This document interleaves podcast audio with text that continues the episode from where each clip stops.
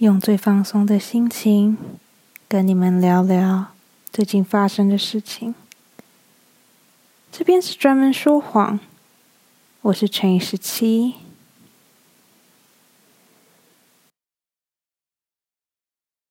先说，今天这一集可能不是很适合一些呃正义魔人，就是如果你是一个。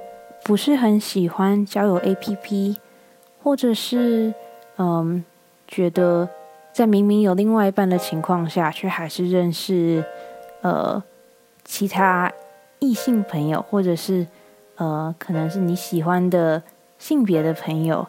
如果你觉得这个东西是就这件事情是不 OK 的话，那我觉得今天这一集你可能不会很喜欢。然后，如果你是那一种觉得，当你跟某个人交往，你就一定要全心全意的只看到他的好，然后不可以批评他，然后也不可以批评就是身边的朋友的另外一半的话，那我觉得今天这一集你可能也不会很开心。嗯嗯，所以如果你现在还在听，然后。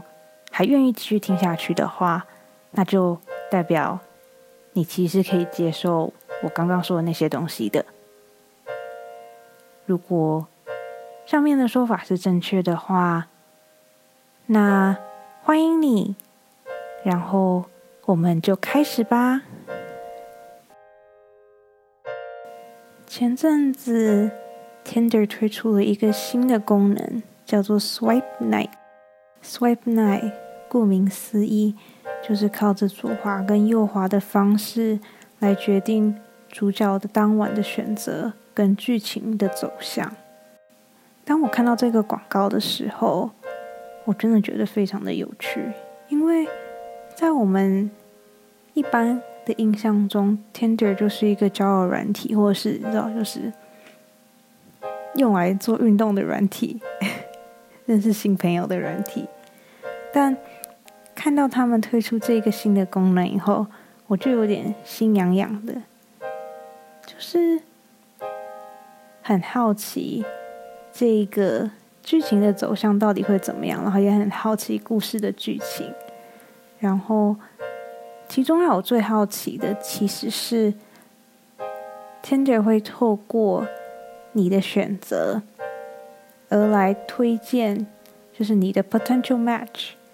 比如说，他有其中一个问题是：你现在在路上，一个女生跟一只小狗，小狗走丢了，然后女生是跌倒在地上，然后要看你决定你要选择救小狗还是救那个女生，就是诸此类的二选一的活动，来让你决定跟来看说你。是什么样的个性啊，或者是你觉得哪一个部分什么样的东西比较重要？这样子 SWIPENET 很有趣的地方就是你可以看到你的那些 potential match 的选择，然后你也可以用这些选择来当做一个标准，就是看说你跟他的价值观有没有很合啊，或者是。你可能没有办法想象，他既然选择救那个女生而不救那只小狗，就是诸如此类的小东西，来帮助你选择说，看你要不要左滑或是右滑这个人。虽然我现在有男朋友，但是因为这个活动真的是感觉太有趣了，所以我还是偷偷的下载了 Tinder，就为了要玩。就为了要玩这项功能，下载了以后呢，我就开始走这个剧情。剧情是怎么样，我就不多做解释了。YouTube 上面有很多影片，所以如果你有兴趣的话，欢迎你去 YouTube 上面找。如果有听过我前几期的故事，就知道我是一个非常非常喜欢滑交友软体的人，而且我跟我男朋友。其实就是在 Tinder 上面认识的，所以不要再有那种就是 Tinder 就只是用来约的那种假象，那种刻板的、那种刻板的印象。就是如果你很认真的去挑选对象的话，你还是有机会遇到非常非常好的人的。保持着好奇心，我玩完了 Swipe Night，保持着很好。我这个礼拜的主题就决定是你的这种心态。只要看到是大公司的员工或是知名公司的员工，我一律都是右滑的。右滑之后，可能是因为我的照片真的很骗吧。我只要每次右滑，几乎都会配对成功。在配对成功之后呢，我一般也不会主动开话题，我会等对方来开。毕竟。我这个也只是一个休闲活动，我也没有打算要花太多心思在里面。左滑右滑了好一阵子，不小心跟十五个人配对成功，也不小心收到了九封讯息。先来说说第一个人好了，我们给他一个代号，叫做阿明吧。阿明的照片非常非常的帅，我就是被他的照片骗到才有滑他的。他的照片就很像那一种网帅要帮产品代言的时候会拍的照片。照片里的阿明很高，身材很好，然后发型跟穿搭什么的都在水准之上。这样的阿明居然密了我，让我有一点点小小的惊讶。阿明开头的第一句就是：“你是哪里人啊？”我说：“我是台湾人啊。”阿明秒回我，跟我说：“，我是大陆人，但是从小在新加坡长大。我们两个用中文说吧。”用中文聊天，感觉比较顺。想都没有想的我就答应了。殊不知，这是一个灾难的开始。阿明虽然照片里面很帅，但我其实有点不太懂阿明的点，就是跟阿明聊天的时候，他总是上句不接下一句的。我完全没有办法理解他到底想要表达什么。打个比方好了，阿明问我是什么时候来美国的，我告诉他我是来这边读书的。这个时候的阿明突然用英文回我，他写：“Your English night is very poor.” English night，英文的夜晚。我这样回了阿明，阿明回了我，我就是在说你的天王啊。聊到这边的我，其实已经有一点受不了了。虽然说我的中文很差，但基本聊天的逻辑我还是懂的。什么叫做你的天王啊？传完问号以后，我接着又传了这一句。阿明说：“你怎么听不懂啊？跟你要怎么聊啊？”这时候的我有一点害怕。难道阿明是某个帮派分子？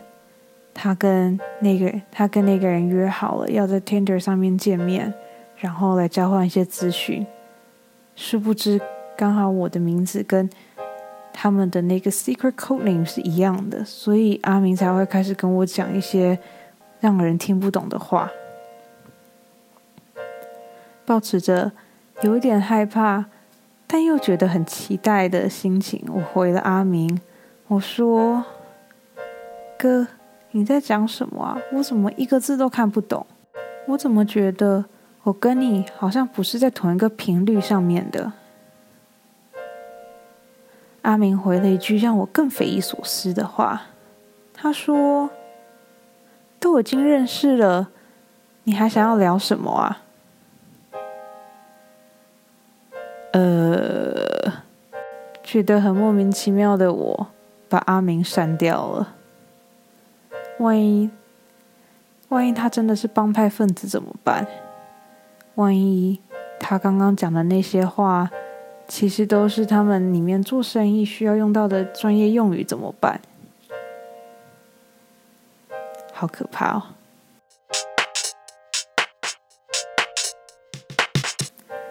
离开了阿明，我点开了下一个对话视窗。第二个人，我们称他为阿甲好了，还是小甲？小甲好像比较顺。小甲的第一句话是：“嘿，我也救了一只小狗。”我说：“当然一定要救狗啊！我真的不懂，怎么会有人救那个女生呢？”就这样。我跟小贾很自然的开始聊天，我们两个甚至还聊到，如果我们真的在那个状态下，我们救了狗以后，我们要帮狗取什么名字，然后要怎么样把狗带到安全的地方。聊着聊着，小贾突然说：“所以你是来这边找男朋友的吗？”我笑笑的回答他。没有啊，我只是单纯的想要来这边找人闲聊，因为我已经有男朋友了。然后就是一阵沉默，过不久我就被小贾删掉了。小贾，如果你有听到这一个 podcast 的话，我对不起你。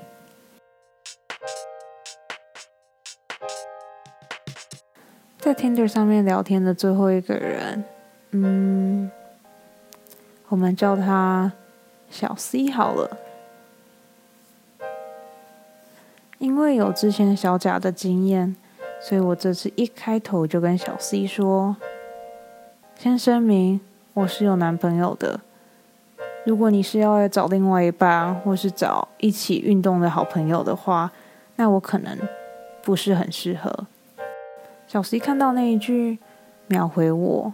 他说：“没关系啊，反正我也只是因为很闲，所以才开这个 app 的，就当做闲聊吧。”看到这边的我松了一口气。嗯，下次还是要好好说清楚才行啊。小 C 的照片其实还蛮帅的。他一看就是那种有运动的男孩子，会去上健身房，会去爬山，会去参加马拉松的那一种。因为他的照片实在太多关于运动的东西了，所以我们很自然而然的就往那边聊了过去。小 C 说，他是一个每个礼拜都一定要跑二到三十公里的人。他只要两天不跑步，就会觉得浑身不舒服。听到这边，我心中的警铃开始响了。嗯，我跟小 C 应该没有办法很好的聊天。果不其然的，小 C 开始问我是去哪一个健身房，最近去爬了哪一个山。最近去跑步是什么时候？最近有没有练举重，或是在家做一些有氧的训练？我怎么可能比得上小 C 的运动量呢？聪明的我掰了一个借口。我感觉小 C 好像迟疑了一下，他想了很久，回了我说：“嗯。”那你平常在家里都做什么样的休闲活动啊？我想了想，跟他说：“嗯，最近就是追剧吧，然后搬家，然后努力的把我之前买的零食吃光。”小 C 又迟疑了一阵子，这一次比上次还要久。嗯，嗯，这样子哦，好哦。就这样，我被小 C G 点了。连续三个聊天都没有好的结果，难过的我把 Tinder 删了。算了，如果真的要调戏男生的话，我还是回去调戏我男朋友吧。你们有玩过 Tinder 吗？如果有的话，欢迎你留言给我。或是去我的 IG professional liar 点 x 十七，去那边留言告诉我吧。好啦，那今天的故事就到这边。这边是专门说谎，我是乘以十七，我们下礼拜见喽，晚安。